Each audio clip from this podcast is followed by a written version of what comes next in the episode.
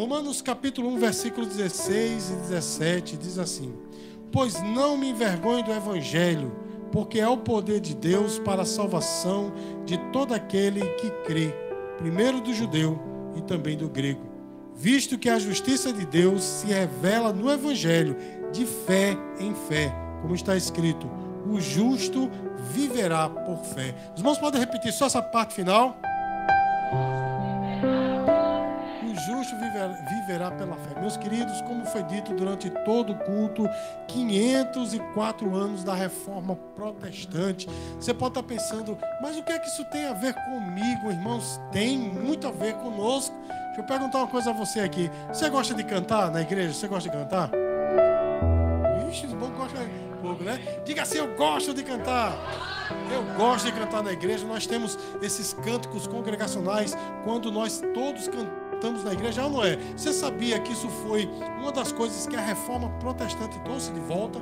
Porque, irmãos, antes né, a igreja católica colocou todo o cântico congregacional na mão do clero.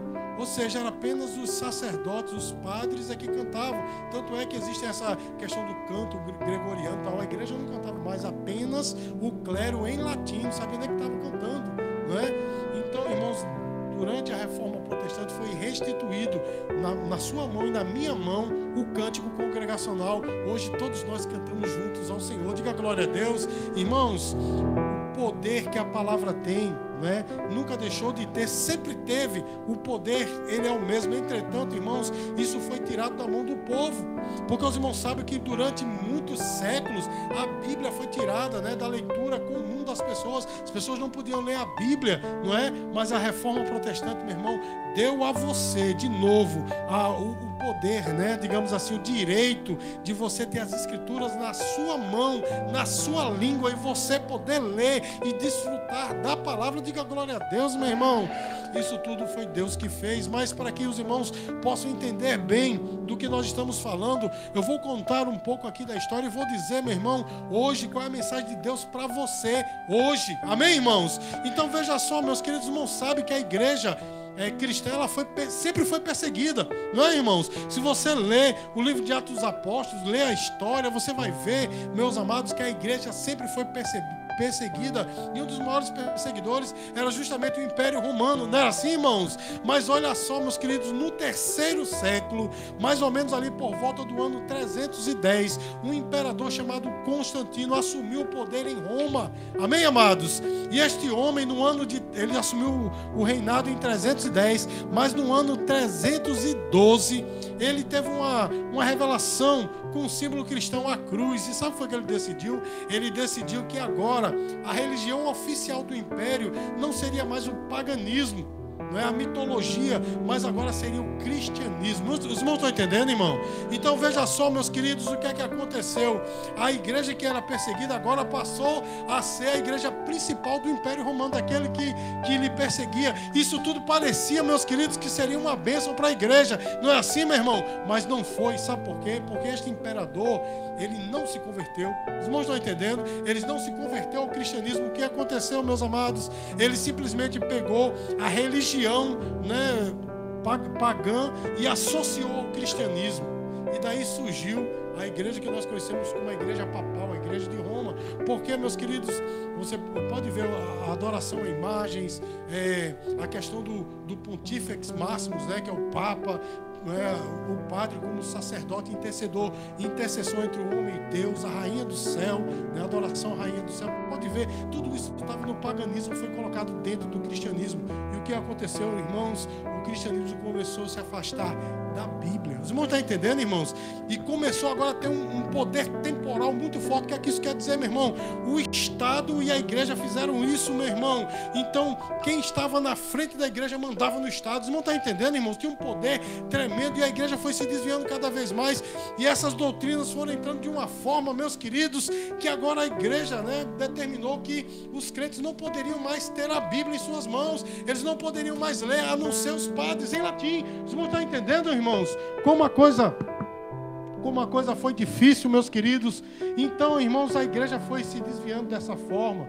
Mas olha só, irmãos, lá por volta do ano 1500, né, um homem ele decidiu depois de uma vida inteira de, de promiscuidade, ele decidiu entregar sua vida a Jesus, mas na igreja que existia, que era a igreja católica. Né? E dali, meus queridos, resumindo a história, ele simplesmente decidiu ser um monge de uma ordem chamada agostiniana. Mas esse homem, meus queridos, ele era atormentado pelos seus pecados. O que é que isso quer dizer, meu irmão? Ele, ele fazia de tudo, meu irmão. Ele, ele dormia em um catre. Você sabe o que é um catre, meu irmão? É, é só umas palhas colocadas no chão. Ele dormia em catre. Ele, ele se, se, punia, se punia, né? É, um chicote que tinha lá. Ele rasgava as costas. Ele comia pouco. Ele dormia pouco. Tudo isso para purgar os seus pecados. Não está entendendo, irmão? Ele achava que assim ele ia ser mais santo, mas ele olhava para si e dizia: Poxa, eu continuo sendo pecador. E ele não entendia essa história, irmãos. E esse homem, dentro daquela ordem católica, ele foi crescendo naquela ordem e chegou a ser professor de teologia. Olha só, irmãos, ele começou a ser professor da Bíblia. E dentre os seus ensinos, irmãos, ele começou a ensinar o livro de Romanos. Amém, amados? E logo no princípio ele se deparou com o versículo 17. O justo viverá por fé. E aquilo começou, irmãos, a, a, a ruer dentro dele. O justo viverá pela fé. Então não, não são as minhas obras, não é aquilo que eu faço, não é aquilo que eu, que eu desempenho para Deus que me faz ser aceito por Deus, mas sim a fé que Ele mesmo me deu. Vocês estão entendendo, irmãos? E um determinado dia, meus queridos, ele foi até a escada da, da Basílica de São Pedro e ele, ele havia feito uma promessa de subir aquela escada de joelhos. Não sabe que existe isso nessa religião, né? Enquanto ele estava subindo ali, pagando seus pecados, né, de joelhos, ele ouviu uma voz do céu, né, dentro do seu coração, dizer o seguinte: o justo viverá pela fé.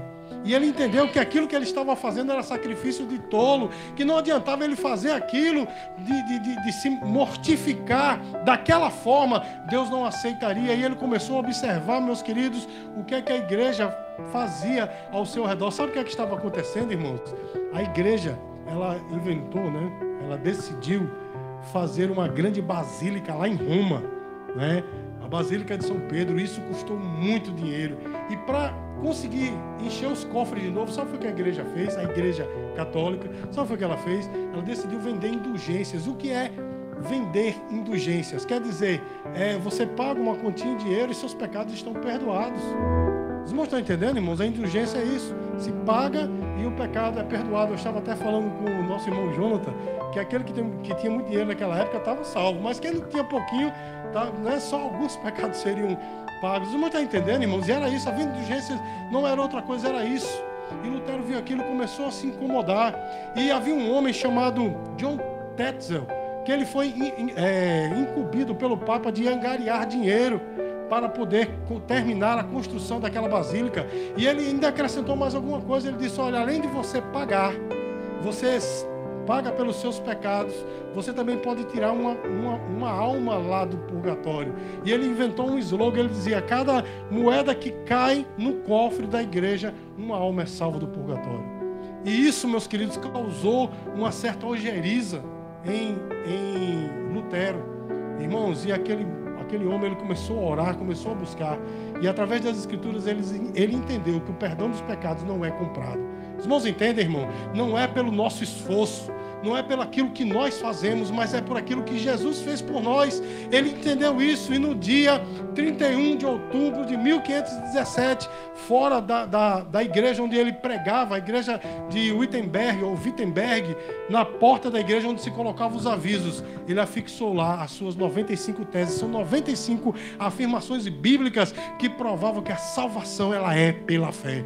Amém, queridos? E por causa disso, esse homem ele foi extremamente é, perseguido, ele foi excomungado no ano de 1521. E olha só que história interessante, irmãos. Ele chegou diante da cúria papal, ele foi convocado para estar diante da cúria papal. E quando chegou lá, ele encontrou os livros que ele havia escrito, e todos os seus escritos estavam lá diante de uma mesa, e obrigaram a ele: ou você se arrepende, ou você vai ser excomungado, você vai ser morto, né? E ele disse: enquanto vocês não me provarem através da Bíblia que eu estou errado, eu não voltarei atrás em uma palavra do que eu escrevi. E ele disse: Deus me ajude. Irmãos, e olha só que coisa. Havia, quando ele estava voltando para o castelo de Wittenberg, havia uma, uma cilada contra ele. Iam pegá-lo, iam sequestrá-lo para matá-lo. Mas Deus levantou um outro homem, o príncipe da Saxônia, né, chamado é, Frederico ele chegou lá, pegou Lutero, colocou ele nas portas do castelo, fechou o castelo e disse: Ninguém vai tocar nesse homem. E durante muitos anos, aquele homem, Martinho Lutero, ele ficou lá no castelo, traduzindo a Bíblia do latim para o alemão e escrevendo diversos livros. E foi daí que surgiu justamente o hino Castelo Forte que as meninas dançaram. O primeiro hino que ele escreveu, Castelo Forte, baseado no Salmo 46, porque ele viu o que Deus fez com ele. Deus levantou um homem que ele nem conhecia direito, o chamou, não é, para estar no seu castelo. Então, meus queridos, essa é a história. Amém? E não foi apenas Martinho Lutero, antes dele houveram outros homens, como Jerônimo Savonarola, que foi morto na, na, pela Inquisição. Houve também John Hus, que foi morto pela Inquisição. Houve Zwinglio, lá na Suíça, que foi morto também. Houve Calvino, né? João Calvino, bem depois, que não foi morto, né? Irmãos, houve diversos homens que permaneceram nas verdades bíblicas. Você pode dizer glória a Deus? Agora você está perguntando assim: o que é que isso tem a ver comigo? Isso aconteceu há 504 anos atrás. O que é que isso tem a ver comigo? Tem, meu irmão. Sabe por quê? Porque se você parar para pensar, hoje nós precisamos de uma nova reforma. Porque isso aconteceu no passado. Foi ou não foi? Todos nós sabemos. Você que estuda na escola, tal, aulas de história, você vai saber que está lá. Inclusive, irmãos, diz, né? E é uma coisa muito acertada que quem não conhece o passado está fadado a repeti-lo, não é assim, irmãos? Quem não conhece o passado está fadado a repeti-lo. E nós, conhecendo toda essa história, nós não, não éramos para repetir. Mas veja só, meu irmão, nós hoje precisamos de uma nova reforma.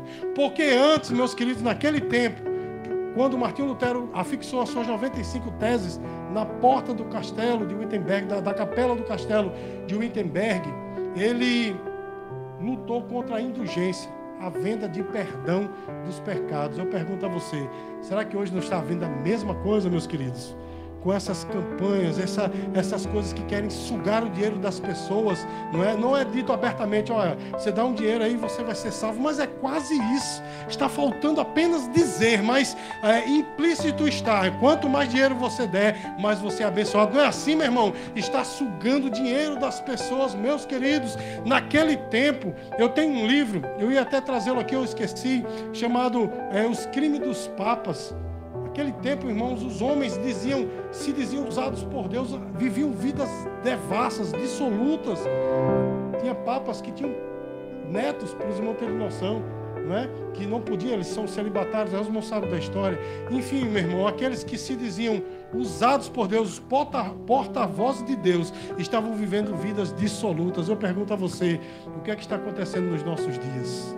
Irmãos, como no passado, Aqueles homens queriam se apoderar da fé das pessoas. Não é isso que está acontecendo hoje, irmãos. Homens se dizendo usado por Deus para manipular a fé das pessoas. Os irmãos entendem, meus queridos? No passado, os homens não, não podiam ter a Bíblia nas mãos, apenas o clero. E hoje, meus queridos, as pessoas têm a Bíblia na mão. Não é verdade, irmãos? O livro mais vendido do mundo é a Bíblia. Mas você sabe qual é o livro mais lido no mundo? Harry Potter. Não, o livro mais vendido é a Bíblia. Os irmãos estão entendendo o que eu estou falando, irmãos? Mas o livro mais lido é a coleção de Harry Potter. Como é que pode? As pessoas têm a Bíblia, mas não leem. Os irmãos estão entendendo, irmãos? Estamos voltando para a ignorância, fora da palavra. É necessário uma nova reforma. Deixa eu perguntar uma coisa a você. É uma coisa bem incisiva nessa noite. Você, nessa noite, quer ser um verdadeiro servo de Deus ou um manipulado?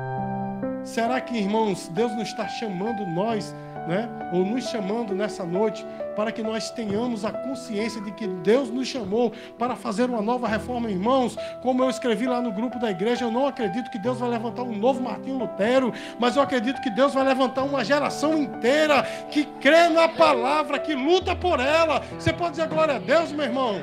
Não pense você, meus queridos, que eu estou falando algo além do que está na palavra, não, meu irmão. Está na Bíblia. Eu e você não temos que acreditar cegamente do que está sendo pregado. Eu sei que o que eu estou falando Muitos pastores, aliás, quase todos não falam, mas eu digo para você, não acredite cegamente no que eu prego. Sabe o que é que você tem que fazer, meu irmão? Você tem que avaliar na Bíblia se o que eu estou pregando está aqui. Porque se não estiver, você não pode acreditar em mim. Você está entendendo, meu irmão? Mas se o que eu prego está aqui dentro da palavra, meus queridos, você pode consumir. Diga glória a Deus, meu irmão. Falar, meu irmão. Eu sou pentecostal, eu creio que Deus fala. Deus fala em profecia, Deus fala em revelação. Existem revelações, mas todas elas, todas as profecias e revelações têm que estar abaixo disso aqui. Mas hoje tem pessoas se dizendo usado por Deus e falando o que quer, não é verdade? Eu e minha família já fomos alvo de milhões de, de coisas né, que era uma coisa, era outra, e depois muda. O mesmo profeta profetizou uma coisa, mesmo depois ele esqueceu, profetizou outra totalmente diferente, que se contradiz. Eu disse: qual dos Deus está falando? Porque o meu não é Deus, ele só tem uma palavra que é essa aqui. Vocês não estão entendendo, meu irmão? Pessoas querendo manipular a fé dos outros. Deixa eu perguntar a você, meu irmão: você quer ser um manipulado ou quer ser um verdadeiro servo de Deus que tem a palavra de Deus na mão e a conhece e vive por ela? É tempo de uma nova reforma, meu irmão. Eu sei que você vai dizer: ah, mas eu não tenho tempo para ler a Bíblia. Ah, a Bíblia é um livro muito difícil de ler, meu irmão. Não é. E hoje existem aplicativos com. com textos da Bíblia muito fácil de ler, versões da Bíblia muito fácil de ler, e nós gastamos horas e horas e mais horas nas redes sociais, por que não gastar um tempo com a palavra de Deus, meus queridos? É um tempo de uma nova reforma. Eu e você, meus queridos, temos que ser os novos reformadores. Deus está chamando uma geração inteira para ser, para causar esta reforma. Eu digo uma coisa, irmãos: antes da volta do Senhor Jesus haverá um grande avivamento. Amém, queridos? E sabe por onde vai começar esse avivamento? Por você. Avivamento, meus queridos, não é histeria. O que é histeria? É um rompante né, de emoção. É quando a pessoa perde o sentido. Meu irmão, isso é consequência do verdadeiro avivamento. Irmãos, entendem, irmão? Que uma pessoa avivada, ela vai, ela vai se emocionar, ela vai chorar, ela vai até, sei lá, pular, se alegrar. Mas isso é consequência do verdadeiro avivamento. O verdadeiro avivamento é quando o crente está aqui no arré do pé, meu irmão. Quando a Bíblia está no coração do crente, o crente não arreda o pé. Enquanto todo mundo está caindo, o crente está firme. Isso é o verdadeiro avivamento, meu irmão. É quando nós queremos fazer a vontade de Deus e não fazer a vontade da nossa carne. Isso é o verdadeiro avivamento avivamento. Você entende, meu irmão? Quando você sabe que há uma urgência de você e eu pregarmos a palavra do Senhor para este mundo perdido, isso é um verdadeiro avivamento, meu irmão. Avivamento não tem a ver com emoção, avivamento tem a ver com fé e fé verdadeira na palavra do Senhor. O Senhor está chamando a sua igreja para conhecer esta palavra, porque só nesta palavra tem a vontade de Deus. Ela é a palavra de Deus. Ela é um manual. Ela é o manual do fabricante para nós. Amém, queridos? É um manual do Criador para mim e para você. E infelizmente, irmãos, existem muitas pessoas que estão na ignorância da palavra. Coisas que estão sendo ditas por aí no púlpito, meu irmão. Pessoas sem vida no altar. Não é assim, meu irmão. Pessoas que não têm vida, meu irmão. Que não têm testemunho de vida. Estão falando da palavra como se fossem verdadeiros conhecedores e pregando verdadeiras heresias, besteiras, meu irmão. Não, meu irmão, nós precisamos ter um povo que conhece a palavra. Meus queridos, Existe um texto na palavra de Deus que eu sou apaixonado. É Atos capítulo 17, versículo 11. A Bíblia diz, irmãos, que Paulo estava pregando em Tessalônica e desceu para a cidade de Berea. Ele chegou lá na cidade mais nobres do que os da cidade. Sabe por quê? Porque a Bíblia diz que Paulo pregava todos os dias. E eles ouviam a pregação de Paulo, respeitavam a pregação, mas iam conferir na Bíblia se o que estava sendo pregado é verdadeiro ou não. Irmãos entendem o que eu estou falando, meus queridos? Veja que diferença de hoje, meu irmão. Porque hoje, se alguém disser, olha, Deus está me dizendo, você, meu irmão, Deus está me dizendo, vá na esquina, com uma galinha preta, um potinho de barro, farinha duas velas, coloque lá porque Deus está mandando você fazer. As pessoas vão, vão ou não vão, meu irmão? Esse sincretismo religioso no meio da igreja, meus queridos, que a gente não sabe mais se é um centro de macumba, se é um, se é um, um, um espiritismo, um bar de forró, a gente não sabe mais o que é. É um boi de rei terrível. Não é verdade? O sincretismo religioso a gente não sabe se está, sei lá, irmãos, num, num lugar esotérico, numa igreja evangélica. Meu irmão, eu e você fomos chamados para conhecer a palavra de Deus, para viver por ela, meu irmão. Olha, meus queridos, a gente tem muito essa coisa de sentir, né? Eu meu irmão, nossos sentimentos, nossos sentimentos, eles são volúveis. É ou não é, meu irmão? É ou não é? Eu estou muito feliz aqui né, de ver os irmãos, de estar pregando aqui.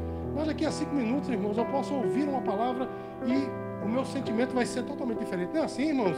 Eu posso de repente, sei lá, ficar até mais feliz, porque o meu sentimento é volúvel, portanto a minha fé não pode estar baseada no que eu sinto. Os irmãos estão entendendo, irmãos? A minha fé está baseada no que eu sei, e o que eu sei da palavra de Deus, porque a Bíblia diz, o apóstolo Paulo falou o seguinte: a fé vem pelo sentir, não é assim, irmãos? Não, a fé vem pelo ouvir e ouvir a palavra de Deus.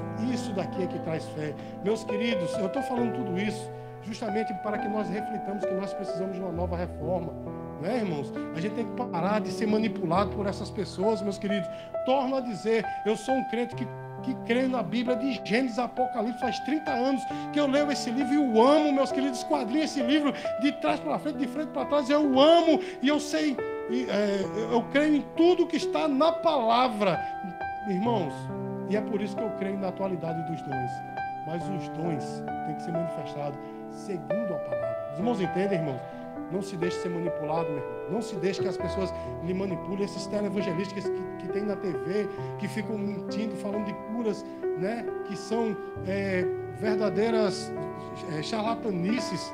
Irmãos, tome cuidado, meu irmão vá para a palavra, a palavra está aí nas suas mãos. Isso foi conseguido lá na reforma. Lutero foi um deles que conseguiu, foi o primeiro, foi o que deu o pontapé. Teve outros que morreram por causa desta palavra. Então não despreze isso, não, meu irmão. Leia a palavra, conheça a palavra. Meus queridos, eu sempre digo aqui, e eu vou dizer até Jesus voltar. Eu sei que os irmãos se chateiam, porque lá vem o pastor dizer esse novo, irmãos. Eu tenho um aplicativo na minha Bíblia, está lá na Play Store, você pode baixar. Você vai baixar um aplicativo com mais de 15 versões da palavra, com versões NVI, por exemplo, nova versão internacional, a nova tradução na linguagem de hoje, a mensagem, uma Bíblia né, mais palpável ainda. Você vai dizer, não, mas a Bíblia é difícil. Não, meu irmão, baixa esse aplicativo e leia. Inclusive, meus queridos, tem sites, inclusive esses aplicativos também, que você não precisa nem ler, você bota assim, ouvir. Você clica lá e deixa, deixa o bichinho falando para você, você vai ouvindo a palavra de Deus. Eu pergunto o que é que está faltando para você conhecer essa palavra, meu irmão? O que é que está faltando? Eu, eu, eu, já preguei em alguns lugares e aqui também. Tem crente, meu irmão, que se eu perguntar, diga aí quais foram os ganhadores de todos os Big Brother, o cara vai dizer tudinho, é ou não é, meu irmão? Diga aí, diga aí quais foram os, os, é, os cavaleiros. Não, cavaleiros do ninguém crê mais, né? Mas, ó, se disser qual é, quais são os títulos do seu clube, desde que foi clube de futebol, desde que foi fundado o teu campo, vai dizer tudinho. Agora pergunte, diga aí, cinco dos doze apóstolos. Ele vai dizer Pedro, Tiago João no barquinho. É ou não é, irmão? No máximo, não é assim, meus queridos? Sabe por quê? As pessoas não, não querem mais a palavra. Mas Deus está chamando a mim e a você, meus queridos, para crermos nessa palavra, para estudarmos, para amarmos ela, irmãos. Eu sei que tem pessoas que, que não têm um, uma facilidade de ler, mas num culto como esse, que a palavra está sendo ministrada, meus queridos, as pessoas ficam voando. Meu irmão, presta atenção no que está sendo pregado. Amém, queridos? Houve um homem, um grande homem de Deus chamado Agostinho, da cidade de Pona, lá na África. Ele disse uma coisa primorosa e eu faço minhas as palavras dele, ele disse: desprezar a Bíblia, desprezar a pregação, é desprezar o próprio Cristo. Você está entendendo, meu irmão? Porque Cristo é a palavra e a palavra é Cristo. Se eu desprezar a palavra, se eu desprezar a pregação desta palavra, estou desprezando o próprio Cristo. Então, meus queridos, que nós possamos retornar à palavra. Martinho Lutero, meus queridos, ele enfrentou toda aquela, né, toda a sua geração, na verdade, por causa desta palavra, por causa de um versículo que falou o seu coração. Você tem a palavra inteira nas suas mãos, meu irmão. A palavra inteira nas suas mãos. Então honre isso. Comece a ler, comece a buscar, não seja manipulado pelos outros, não. Tem pessoas que estão fazendo comércio de você. Meu irmão, eu vou falar tudo nessa noite, fazer igual os pentecostais. Eu vou te entregar né, o rolo todo, meu irmão. Tem gente que está fazendo comércio de você, meu irmão. Você é uma moeda de troca na mão de, dessas pessoas. Está ganhando coisas, dinheiro, fundos em, é, por sua causa, em cima de você. Você está entendendo, meu irmão? Tem pessoas que não estão tá angariando fundos nem recursos, mas prestígio. Olha, o grande homem de Deus, a grande mulher de Deus, irmãos, falava hoje aqui para minha família. Tem pessoas se dizendo: ah, Deus tem um negócio só comigo, é só comigo, eu não posso usar gravata branca. Né? Eu conheci um, irmãos, que disse para mim: Deus falou para mim, não pode, você não pode usar calça jeans, não pode. Mas é só comigo, não é com ninguém, não. É eu e Deus, meu irmão, só para dizer assim, pronto. Deus tem um mistério específico. Meu irmão, que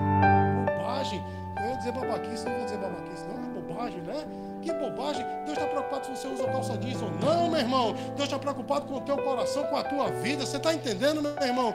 Não seja manipulado, vá pela palavra de Deus. Amém, amados? Que eu e você possamos realmente amar esta palavra e viver por ela. Fique em pé em nome do Senhor Jesus. Vamos concluir esse culto cantando mais um hino do, do diácono Natan. Nós vamos cantar aquele hino, Te amo, Senhor. Talvez você não conheça.